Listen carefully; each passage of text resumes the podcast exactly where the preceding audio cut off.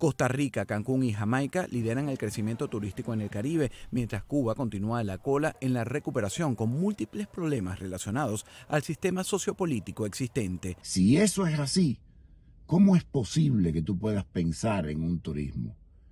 Eh, cuando en Cancún, en Dominicana, lo que sobra es la comida.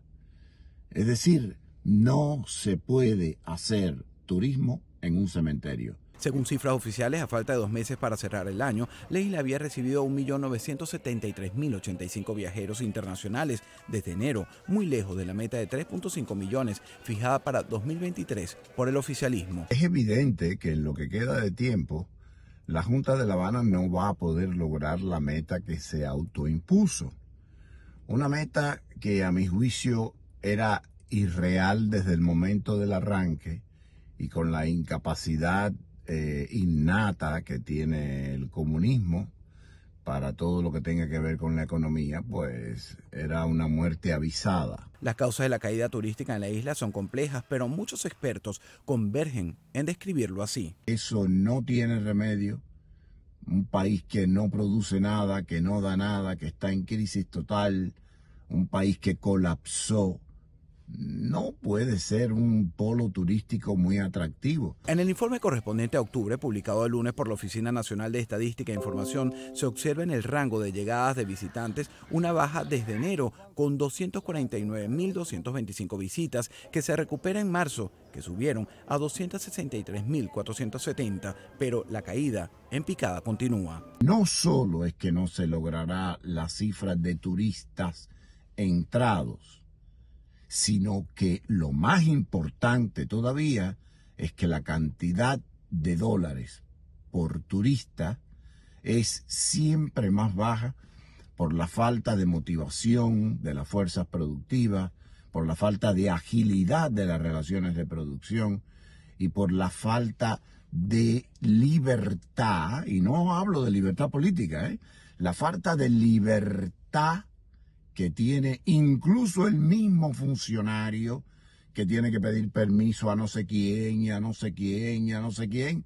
Y cuando le dan el permiso ya pasó la iniciativa que iban a hacer.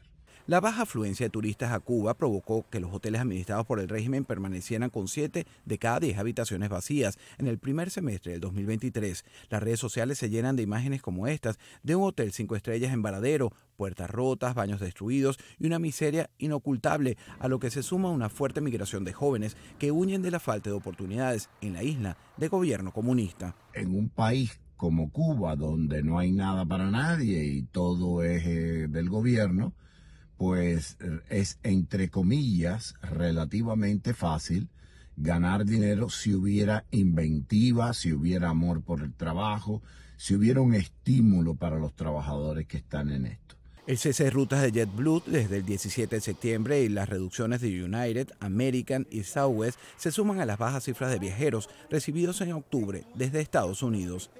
Canadá se mantiene a la cabeza y no parece haberle afectado el cambio de estatus establecido para Cuba por su gobierno, que a inicios de septiembre emitió una alerta de preocupación para viajar a la isla por la escasez de artículos de primera necesidad, incluidos alimentos, medicinas y combustible. El canadiense es un mercado muy barato que tú tienes que darle unos precios por el piso, porque si no, no puede.